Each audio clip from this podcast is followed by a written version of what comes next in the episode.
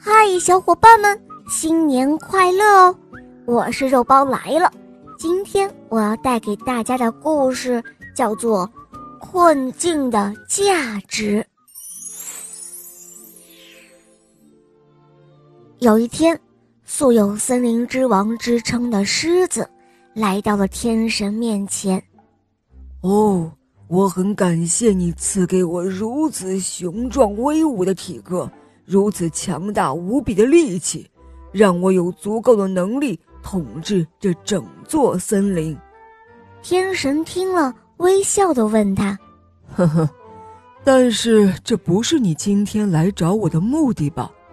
看起来，你似乎为了某件事情而困扰呢。”狮子轻轻的吼了一声，说道：“天神真是了解我呀。”我今天来的确是有事相求，因为即使我的能力再好，每天鸡鸣的时候，我也总是会被鸡鸣声给吓醒。神啊，祈求您再赐给我一个力量，让我不再被鸡鸣声给吓醒吧。天神听了之后，他笑道：“你去找大象吧。”他会给你一个满意的答复的。狮子听后，开心的跑去湖边找大象了。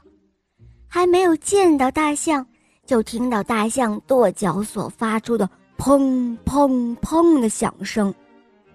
狮子加速的跑向大象，却看到大象正气呼呼的直跺脚。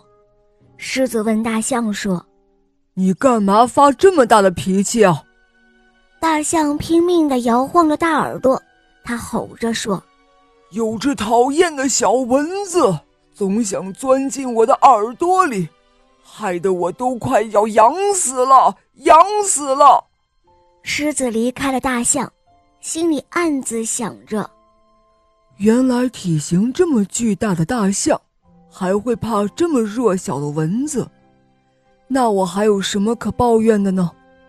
毕竟鸡鸣也不过一天一次，而蚊子却是无时无刻的骚扰着大象。这样想来，我可比他幸运多喽。狮子一边走一边回头看看仍然在跺脚的大象，他心想：天神要我来看看大象的情况，应该就是想告诉我，谁都会遇上麻烦事。而他并无法帮助所有人。既然如此，那我只好靠自己了。反正以后只要鸡鸣时，我就当做鸡是在提醒我该起床了。